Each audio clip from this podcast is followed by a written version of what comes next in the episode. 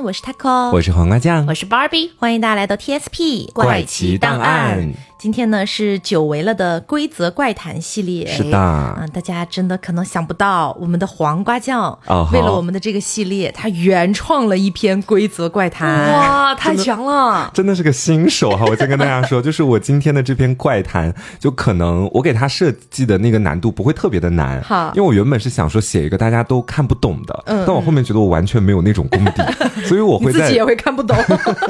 所以我会在里面有意无意的去透露出不少的信息点，大家可以简单的去盘一下哈。嗯好的，好的。然后最后我还写了一个解析，然后我们一起来看一下你们能不能把解析里面的那些关键点盘出来。好，好好期待哦！是，的，然后这篇规则类怪谈就是我根据我们现在录制的这个录音间为基础写的一篇录音间怪谈。好，好，我们以后录节目都会吓死。对，然后我们就遵循这个规则。开始了哈。嗯，录音室怪谈一，本录音室隶属于 TSP 怪奇档案节目组，录音室内共有六个电容麦、六个耳机和一个调音台，主播们将在这里完成节目的录制。欢迎你的到来，参观者。二，录音室的日常开放时间为晚间八点到凌晨十二点。如果在其他时间段内经过录音室门前，听到里面有奇怪的声响，请你坚信这是幻觉，因为我们的录音室配备有最好的隔音措施，就算有声音，你也绝对不会听到。三，本录音室由一个小房间和一个厕所组成，在小房间内堆积的杂物众多，有废弃的电视纸箱、装满物品的大型垃圾袋等等。如果您在参观的过程当中发现纸箱的小洞里有一双红色的眼睛正在注视你，请迅速转过身去，并求助身边的主播，他们会帮助你。四，请不要随意翻动录音间内的大型垃圾袋，其中会有一些人体残肢模型以及数个人类头骨模型。TSP 怪奇档案节目组会经常做医学相关的专题。这些模型有助于他们理解医学知识。如果你发现这些残肢正在流血，请不要怀疑，这是你的幻觉，把它们交给主播处理就好。四，在录音室里发现蟑螂是一件很正常的事情，毕竟这种生物喜欢生活在阴暗潮湿的地方，录音室没有窗子，自然会成为它们的乐土。但如果你发现了红色，或蓝色的蟑螂尸体，请及时告知主播，并迅速离开录音间，他们会妥善处理。五，录音室的厕所很脏，这是常年不使用所导致的后果。在马桶的座圈上会有灰色的粘液附着，地上也四处分布着粘液的痕迹。很遗憾让您看到这些，后续我们会尽快处理干净。六，考虑到您舟车劳顿。如果需要的话，厕所的淋浴间是可以使用的，您完全可以在这里洗一个痛快的热水澡。但在进入淋浴间之前，请先吃掉一小块马桶座圈或者地上的粘液，并将它们抹在脸上。在洗澡的过程中，请不要将脸上的粘液洗掉，在走出淋浴间后方可清理。七。我们非常诚挚地邀请您坐在电容麦前，与我们共同录制一期节目。相信这也是作为节目忠实听众的您所最期待的环节。录制过程中，如果您发现反听耳机中突然出现这样的失真声，请不要惊讶，及时告诉主播们，他们会帮助你把耳机恢复正常。八，跑，快跑，不然就来不及了。这句话被划掉了。九，作为主播，他们会非常的爱护所有的听众，每一个来到这里的听众，对他们来说都是一场饕餮，宝贵的财富。所以在节目上，请你放心大胆且有所保留的做你自己，尽量说出真实的内心想法。我想他们会很乐于与你交流。十。录制节目的过程中，如果你听到耳机里突然出现很明显的呼吸声，不用惊讶，那是黄瓜，他有很严重的鼻炎。但如果黄瓜不在场的情况下，这种声音仍然时有出现，请不要担心，这是调音台内置的音效，因为这个调音台年久失修，时不时会出现自动播放音效的问题。稍作等待后，节目即可正常录制。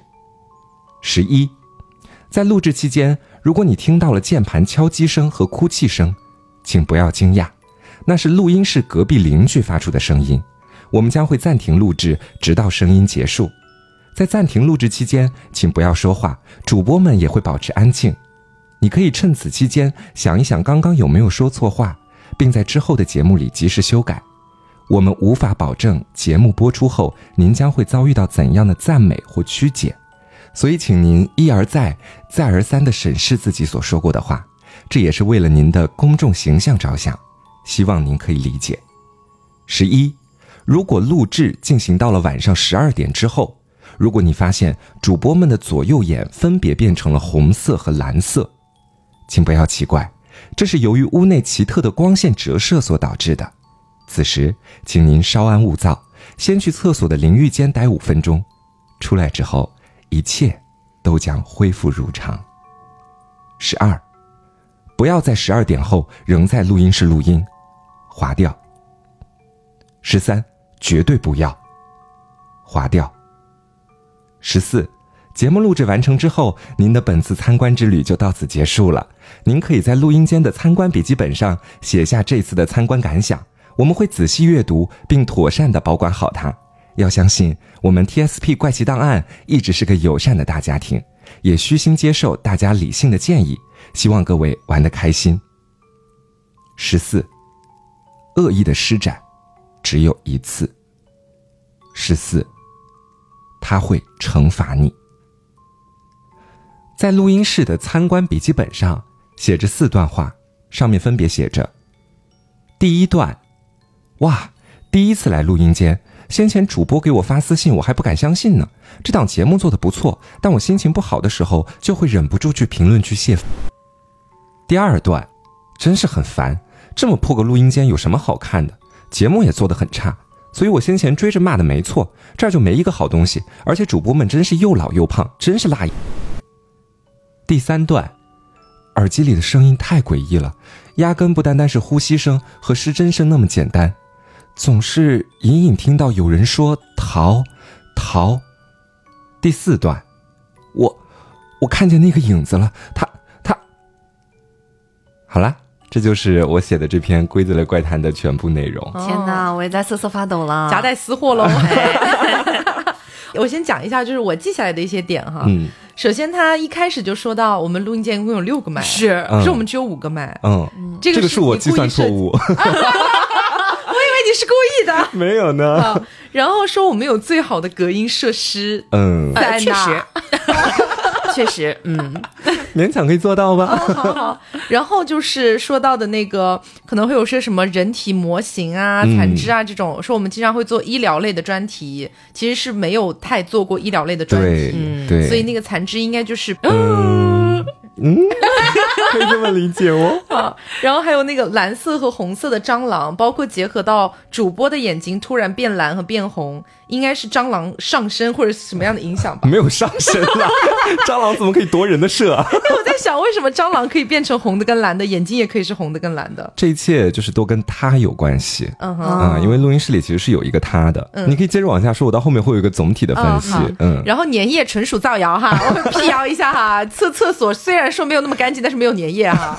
然后粘液这个东西算是某种保命的东西吗？不算是，它其实是误导。呃，不能算误导，它是留下来的痕迹。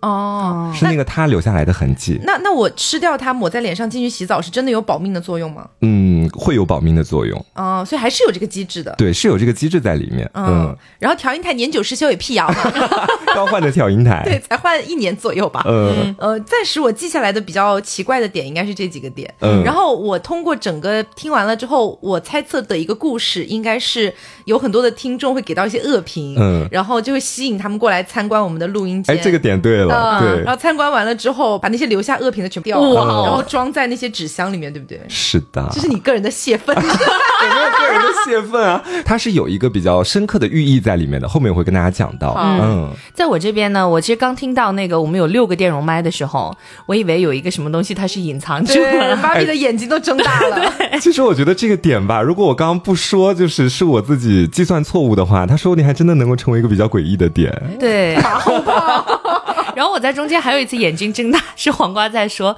如果听到鼻息声的话，是我黄瓜酱。融梗啦，对对对，然后还有后面呢，就说可以听到隔壁的键盘声什么的。嗯，我觉得这个当时我听到很就是有有有一点点小害怕，因为咱们的隔音设施确实呃很好，就是 果真吗？还行吧。哎是，然后如果听到这些声音呢，呃，其实我没有听到过啊，但是如果说真的传来的话，我会觉得有点有点吓人的。这个隔壁的键盘声，我我猜测是不是寓意着就是其实我们的隔壁也有一个正在打恶评的键盘侠，它其实是键盘侠的一种隐喻。嗯，对，然后还有就是那些残肢，我其实当时想的是什么？那些残肢可能是被我们杀掉的一些构想。嗯，就比如说我们有的时候在录节目的时候，我们会 pass 掉很多的 idea 嘛。嗯。然后我们每次 pass 掉之后呢，就把它扔进去。然后呢，后来他们就变成了残肢。他很委屈，就就是他很委屈，然后就被那个他影响的，就是他富有了一定的这种生命力，然后他里面就是恶狠狠地盯着我们。嗯。我当时是这么想的，就我觉得它被咱们封在了袋子里面，然后有可能他。们自己会莫名其妙的进化，进化到一个更好的 idea，然后它可以被我们放出来。天哪！写的是科幻哎，我写的是规则类怪谈。对，然后还有刚才黄瓜在说，我们是有一个卫生间和一个隔间，对吧？嗯，一个小房间。我们还有一个厨房哎，那个厨房不算吧？那厨房已经跟玄关融在一起了，算个小走廊其实是。好的，我当时以为那是他的住所。就在厨房，是我想多了啦。然后有听到卫生间的时候，就是因为我们有的时候进来嘛，会飘来就是一阵香气，对吧？然后一阵恶臭。对，我在想是不是就是里面蟑螂的那些味道。嗯，那我接下来跟大家说说这篇的解析。好，我觉得大家其实已经把它的出发点猜出来了，但是有一些细节算是我赋予给他的。嗯，你们那样解释也完全可以解释得通哈。啊，你那个残肢除外。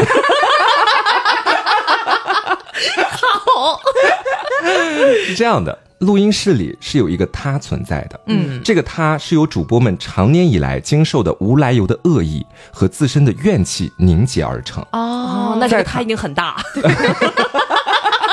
很黑很臭。对，在这个他形成之后，逐步就污染了经常来这里录音的每一个主播。然后这个他平常大部分时间会盘踞在录音间的厕所里，因为他现在的能力还没有那么强大，没有办法走出来。而且，因为录音间的厕所这个地方常年无人打扫，且最为阴暗潮湿，他很喜欢这样的环境。虽然他是看不见摸不着的，但是他走过的地方会留下灰色的粘液。嗯啊，晚上八点到十二点是他能力最强的时候，这也就是我们平常录节目的一个固定时间。嗯，然后在此期间，主播们自身所携带的怨气会让他的能力如虎添翼。嗯，且时间越晚，能力越强大。在凌晨十二点左右，它可以直接吞噬一个人。哦，然后主播们在被它污染之后呢，会向无端散发恶意的听众发起到录音室里参观的邀约啊，美名其曰线下参观录音间，改变你们的坏印象，但实则是将他们引诱到这里来，给那个他吞噬。嗯，然后在白天的录音间里，往往会发出一些异响，这是他正在腐蚀，也就是在吃昨晚那些被他吞噬的人。嗯，然后在他吃完之后，往往会剩下一些残肢和头骨。这些都会放在录音室的大垃圾箱里，而那些人的眼球则会统一放在录音室的电视机纸箱里，所以才会有前面说的，你可能会看到在那个纸箱的洞里会有红色的眼睛，然后同时这些残肢上的腐肉、残留的腐肉会被屋内的蟑螂分食。吃完之后，蟑螂也随之会被污染，并且很快死去，所以屋内才会有红色或蓝色的蟑螂尸体。所以还有蟑螂药的作用啊！对对对对对，嗯，如果参观者执意要使用厕所里的淋浴室，那么将会和那个他共处一室。嗯。那个他的能力，在参观者去到里面洗澡的时候还不足以吞噬人类，因为他只有在十二点的时候才可以这么做嘛。嗯，但是那个他并不喜欢活人身上的气味长久弥漫在自己的身边，所以才会让参观者吃一些他的分泌物，并且把分泌物涂在身上，这会让他舒服一点。嗯。然后耳机中出现的失真的声音和传来的呼吸声，还有键盘声和哭泣声，以及最后主播们的眼睛变色，是他的能力在随着时间不断的往后，在不断变强的证明。能力越强，他对周边的环境的影响就会越大，散发的怨气也就会越强。然后这些怨气里，自然也会有主播们所面对的事情以及产生的情绪反应。然后到了晚上十二点的时候，如果参观者来到淋浴间，就会直接被他吞噬。然后这个规则一直停留在十四条，表达的就是要死要死。嗯嗯，红色和蓝色代表的是两种情绪。红色是躁动，蓝色是抑郁，因为这个它本身也是由情绪构成的。主播们在节目里的躁动和遭受恶意攻击之后的抑郁是情绪的两极，自然而然也就幻化成了不同的颜色。只是在蟑螂的尸体上只有一种颜色，而主播的情绪是躁动和抑郁并存的，所以左右眼分别是红色和蓝色。然后总而言之，这篇规则类怪谈所想表达的就是那些无端散发恶意的人，最终也会被恶意所吞噬。就理性的探讨才是合理的表达方式，无端的辱骂和泄愤只会让自己被更大的怨气吃掉哦。所以中间的那一句好像有一句是什么来着？就是那个恶意的散发只有一次，对，是表达这个意思。对，他是要直接把他们吃掉了，你以后就没有机会再散发新的恶意了。啊，就说到这里，希望大家听到这种东西，大家不要介意哈。我没有要杀掉，我已经在遵守规则了，在遵守了。而且我觉得，就是很多理性的探讨，完全我们是很接纳的。但是，一些无来由的，比如说在网络上面直接开始对我们的辱骂，我也没有在这个规则类怪谈里说我们要把你杀掉或者怎么样。我只是在说你会被更大的恶意所包裹和吞噬。其实是对，好恶毒的诅咒。我大概理解黄瓜想要表达的，就是因为我们刚刚也一直在强调，正常的一些评论、正常的一些建议等等的，都是可以采纳接受的，包括我们可以讨论的。但确确实实，你不可否认，在互联网的某些角落里面，就是会存在一些人，他会无来由的对你散发很恶臭的一些恶意，他甚至没有任何的根据，也没有任何的一些理由，他就单纯的只是想攻击你而已。所以我觉得这篇讲到的应该是更类似于这样的一部分人。对对的，我接下来可以跟大家讲一下。我在写这篇规则类怪谈的时候，我自己内心的一个创作背景吧。嗯嗯。它其实这样子的，就是我写这篇规则类怪谈，它并不是要重伤所有的听众，我并没有那么变态啊。嗯，就是我觉得那些理性的探讨啊，理性的批评啊，是我觉得很珍贵的东西。嗯，就这些评论，它会帮助我变得更好，并不意味着说，呃，你稍微批评我两句，我就会觉得啊，你怎么可以这个样子？完全没有这方面的意思。但是我会经常遭受到一些无来由的人身攻击、容貌攻击、身材攻击。嗯，这些。攻击都会让我自己的内心在看到之后觉得非常的难受，并且焦虑。所以我想用这篇怪谈来表达的就是对这部分无来由的恶意的一种反击。我觉得肯定有许多人跟我是有遇到过相同的问题的，但是我希望大家都可以清楚一件事情，就是我们不需要因为他人无来由的谩骂而感到愧疚。你要坚持做自己认为正确的事情，活出最真实的那个你。至于那些无端散发恶意的人，他们总有一天会获得一份公正的处置。那包括怪谈里面所提到的种种恐怖元素啊，包括肢解呀，还有什么其他的，他们并不具备任何的现实意义。就是我其实只是想通过这些元素来增加整个规则故事的悬疑成分，以及构建一个整体的故事逻辑，表达出无端散发恶意、辱骂攻击别人的人，最终会被更大的恶意所吞是。这个核心点啊，就是和现实生活没有太大关系。在现实生活里面，我仍旧是非常倡导大家在面对网络暴力的时候，用法律的武器。保护自己啊，也要学会自我情绪的一个开导，理性的为自己争取应有的权利。嗯，当然，我觉得我们其他呃还有更大一部分听众都是对我们非常的有善意，很喜欢我们的。对对。然后，所以这样的人以后呢都会被善意和美好包围。对对哦。你来参观的时候不会看到这些东西。对，是的，就一切都是万般美好。对，像这个规则怪谈，它是这样的，就是那个他呢只会对散发出恶意的那部分人展现出来。对喽。嗯。努力哦，这也是我的创作初衷啦。我干嘛无缘无故吃一些就对我很友好的听众啊？我觉得瓜可以去出书了啊！真的有到这种高度吗？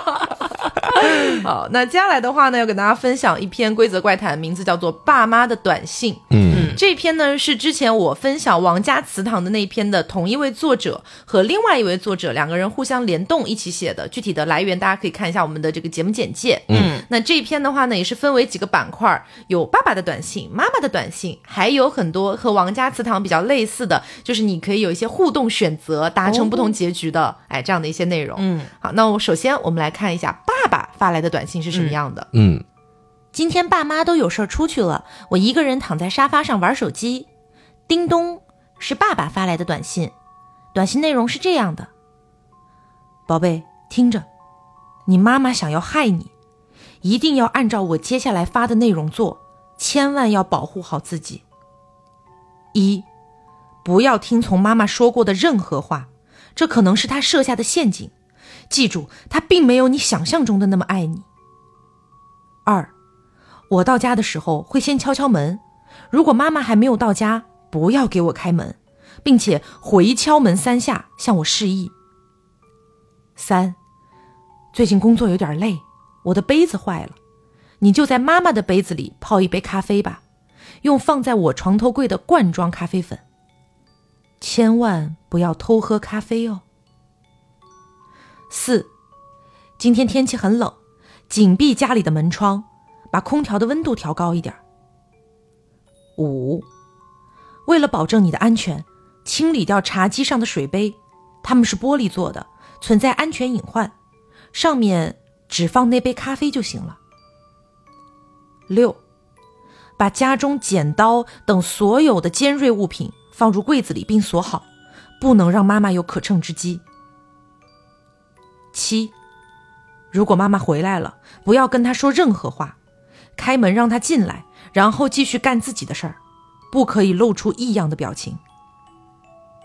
八，做个乖孩子，不要因为好奇翻动爸爸的抽屉，这里面都是我的重要文件，出了意外，老板会怪罪的。九，如果感到头晕、难受之类的异常情况，立刻去厕所洗冷水脸。这与空调的温度无关。十，不要因为无聊去照镜子，如果真的需要，持续的时间不可以太长。十一，当脑子里突然有“我不是我”以及感觉自己变陌生的想法的时候，立刻断定自己在胡思乱想，不要继续想下去。十二，不要让任何人知道我发给你的这条短信。包括之后，如果遇到了权威人物，也不可以提及。十三，保持自己的精神充沛，千万不能睡着。感到困倦的时候，立刻采取措施，时刻保持清醒。宝贝，要记住，我发的这些都是为了保护你，你只能相信我。爸爸永远爱你。看完消息之后，立刻清空聊天记录，并。谨记于心。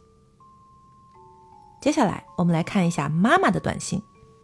妈妈的短信内容是：“孩子，我是妈妈，千万不要让爸爸知道妈妈给你发了这条短信，小心爸爸，他要害你。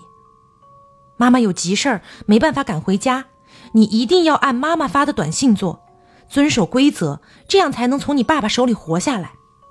一，仔细辨别爸爸的话。”不要相信他告诉你的任何关于药的信息。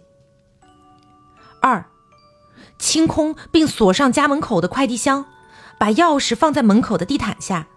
如果爸爸先于我到家，把钥匙悄悄扔掉。三，如果座机接到一个尾号四四幺三的定时来电，不要接通，立刻把号码拉入黑名单。四。当身穿黄色工作服的人敲门的时候，不要开门，立刻躲到你的床底，千万不要发出声音。五，如果你发现储物柜渗水，不用理会，那是家里的管道坏了。六，冰箱里有两瓶糖果，把黑色罐子里的白色糖果倒掉，留一颗白色糖果放在厨房的灶台上，将白色罐子里的一半糖果倒入黑色罐子。糖果很苦，不好吃。七，时刻在窗边关注爸爸是否到来。如果爸爸到达楼下，以你的线上考试为理由，让他去超市为你买耳机，并且让他在十分钟内回来，这很重要。八，当电视循环播放恐怖电影的时候，不要触碰电视机和遥控器，快速回到你的房间并锁上房门。当电影配音的尖叫变成爸爸的声音的时候，不要理会，那可能是爸爸在诱骗你。九，打开衣橱，将爸爸衬衫口袋里的白色糖果全部扔掉，并将樟脑球放进他的口袋。十，在厨房找到透明瓶子，将其中的黄色液体倒在防盗门门口和门周围的墙上，不要沾上黄色液体。十一，保证厨房的门和你房间的窗户是开着的，将家中其他窗户关闭并锁住。不要触碰房里的任何东西。十二，爸爸回到家之后，不要与他产生任何交流，快速回到你的房间，不要让爸爸进入你的房间，时刻保持警惕。十三，你永远都是妈妈爱着的宝贝，孩子，你就是你。如果你听到脑子里有人说话，那是你的错觉，保持清醒。如果发生任何特殊情况，第一时间和妈妈联系。除了妈妈，任何人都不要相信。妈妈永远爱你。接下来我们要开始做选择了。嗯，这个时候爸爸已经到家了，但妈妈还没有回来。此时爸爸敲了敲门，你会怎么做呢？A. 给爸爸开门。B. 回敲三下门示意。C. 不理睬。根据我常年的经验，苟着就会活着。我选择 C，我也选择 C，不理睬。嗯，好。读完了爸爸妈妈的短信之后，你选择不相信，把爸爸拒之门外了。接下来你选择 A，深入调查爸妈，进入他们的房间；B，留在客厅思考下一步动作。我会选择 A，去寻找一下。啊，你要去调查了？对，调查。我还是苟着。好，我们先看一下巴老师的去调查。你来到了爸爸妈妈的房间，看到床头柜之后，你想到了爸爸不让你动他的抽屉。嗯，感觉 A 有蹊跷，里面或许不仅仅是公司重要的文件。你决定仔细调查一下里面的东西。B，万一真的对爸爸很重要，还是不要捣乱了，暂时不要动这个抽屉吧。嗯，我还是选择 A。啊，翻看一下，嗯，经过仔细的翻看，你从里面找到了一封奇怪的协议书。哎，这个协议书我们一会儿会继续来说。我们先来说一下瓜刚刚的这个选项啊。我感觉你刚刚那个选项到后面还有后续，我这个应该就没有后续了。对你达成结局了。啊，你坐在沙发上，思绪越来越混乱。你疯狂的摇头，保持清醒，但脑子里只有一个陌生又熟悉的声音，让你神志不清。一阵眩晕，睁开了眼睛，达成了一个结局，苏醒哦，这样子的。那你直接就是活了啊啊？不一定啊，它可能变成了其他的生物呢。哦，这样子，只说苏醒了，没说到底变成什么苏醒了。对，那接下来我们来看一下巴老师找到的这一份文件上面都写了什么东西。嗯，我先预告一下啊，这所有的这些内容，哎，会有一点儿这个让人有点摸不着头脑，但你们可以来听一下。嗯，协议的名字叫做。玛利亚像神子的协议，我曾以自身骨血塑造您的肉体，虔诚的信徒向您许下诺言，必为您奉上您父亲的生命，痛苦的圣约翰来唤醒您久寂的灵魂。第一，我将用混着恶毒的温柔以退为进，扮成一个对丈夫无可奈何的母亲，取信于您。第二，我将断绝患病牻牛的一切生路，您将亲手让他那颗累赘的心脏停止跳动。第三，狡猾的牻牛为自己预留了多条生路，快递箱接收药，冰箱摆放药，就连衬衫中都藏着预备。我将教您一一摧毁。当您听到座机铃声和快递员敲门，我会教您掐灭这些求生的挣扎。第四，我将请迷蒙的你以地毯下的钥匙为信号，躲在暗处，以将牦牛逼入绝境。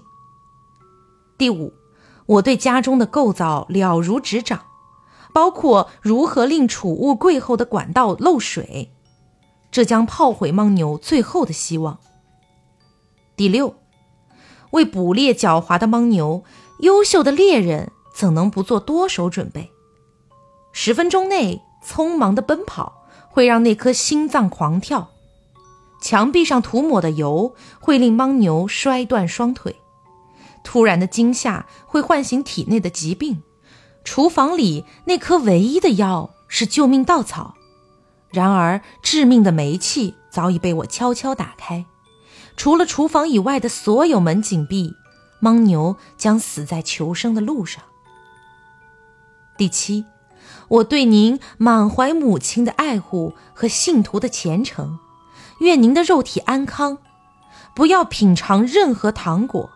因为甜糖果和苦药混淆不清，记得打开您的窗户，这将让您在这场捕猎中活下来。第八，属于神明的光辉伟大，足以碾压人类的道德。不要理会您肉体的父亲，他只是您苏醒的第一个祭品。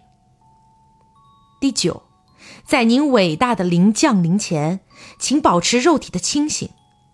我多么爱护您啊！那脱胎自身体的血骨，您的信徒俯首等待您的降临。玛利亚将迎来翘首期盼的神子。苏醒吧，然后赐福于我，我的神明。还有另外一份协议，是圣约翰向神子的协议。我曾以自身骨血塑造您的肉体。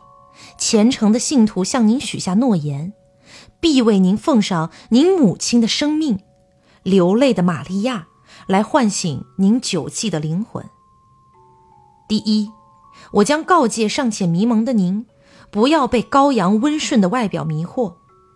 第二，我将与您约定回敲门三下的暗号，暗示着羔羊已经进入罗网。第三。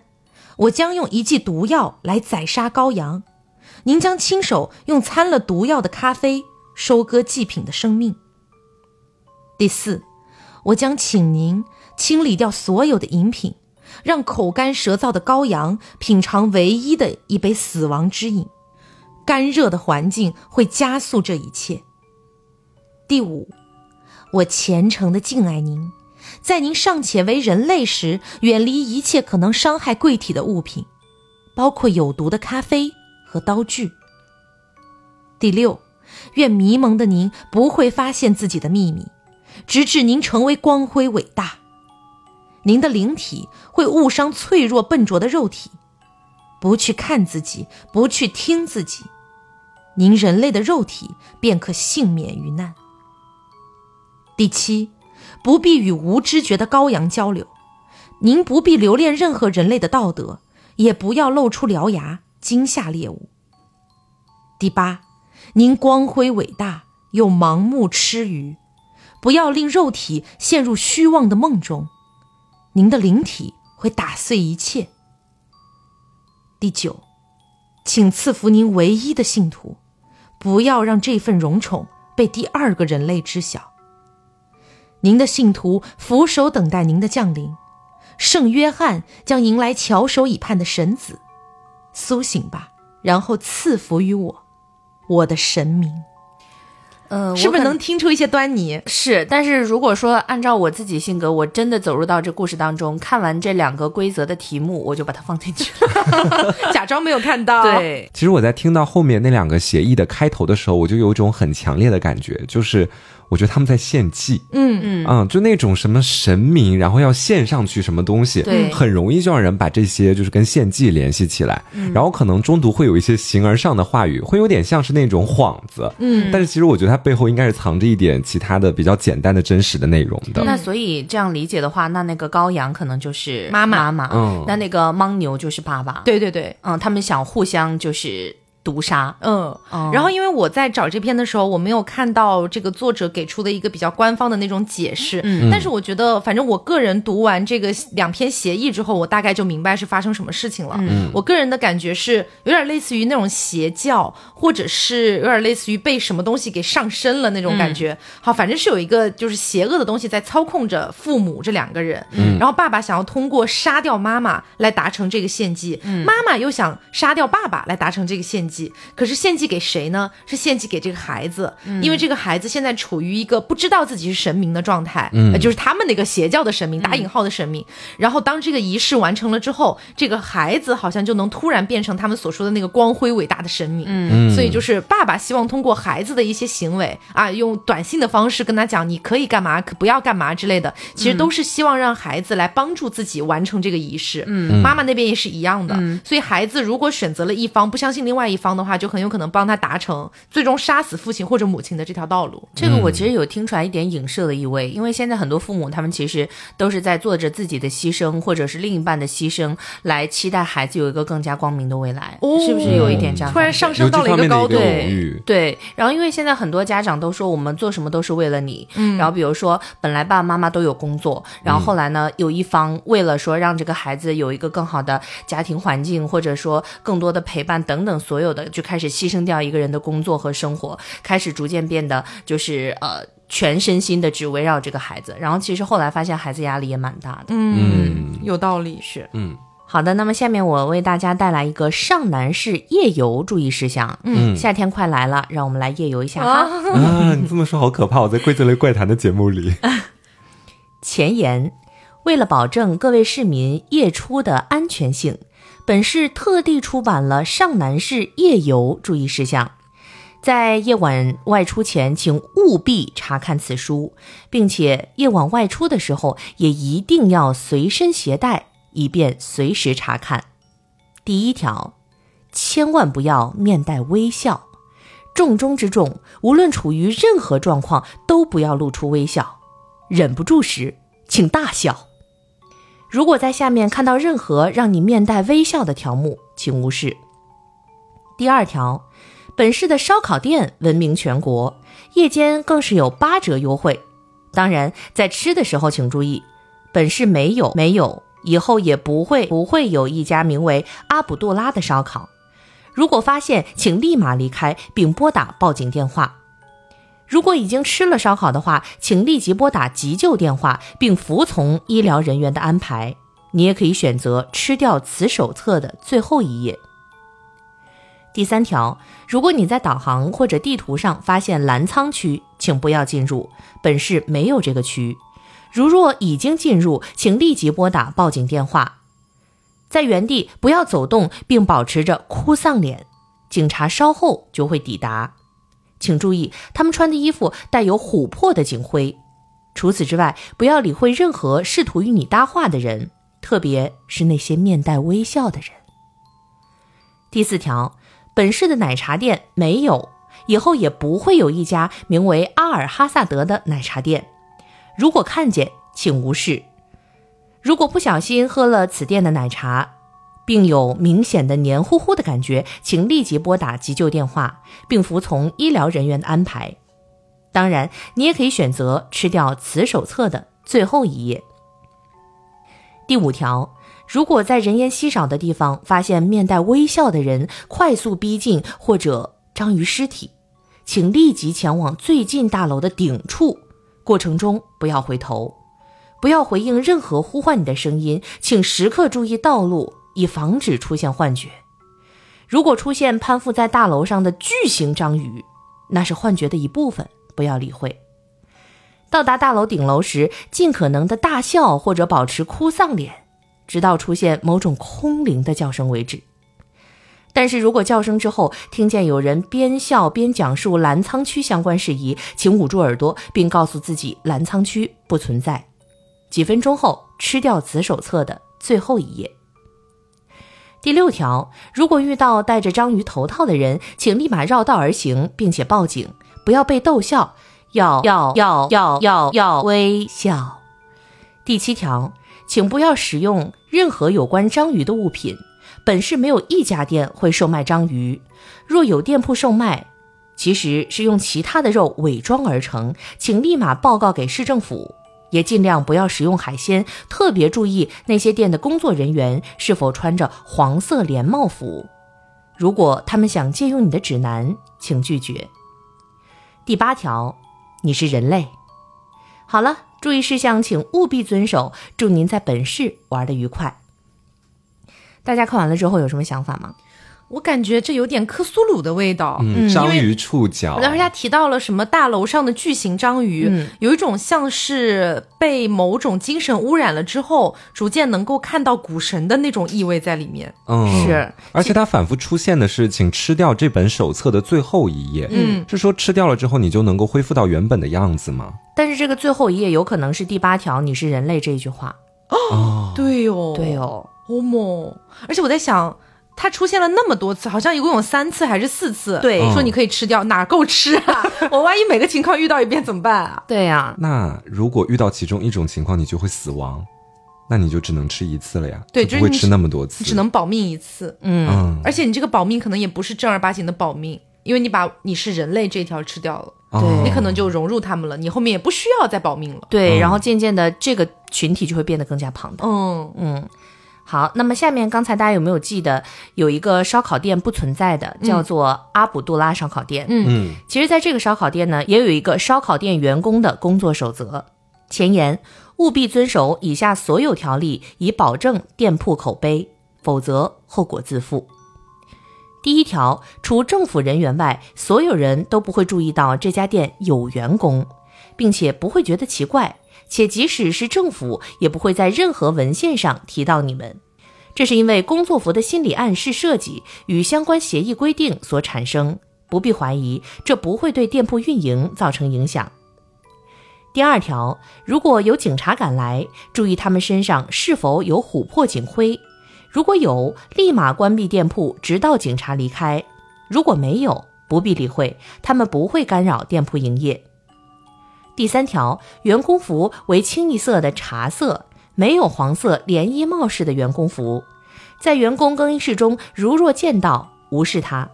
如果见到穿着这种衣服的员工，请立即进行驱逐，他们不是我们的员工。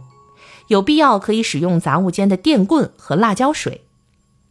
第四条，本店不提供章鱼烧。如果有顾客点了章鱼烧，婉拒他，并为他推荐其他的食物。如果顾客坚持找借口离开，并不再理会。第五条，员工的三餐要在店内解决。店内食品吃完后，若有轻微头晕为正常现象，但如果伴随头疼，则立马吃掉此手册的最后一页。第六条，如果工作时感到有戴着章鱼头套的人在窗边注视着你，即使你离窗户很远，甚至身边根本没有窗户，不要理会。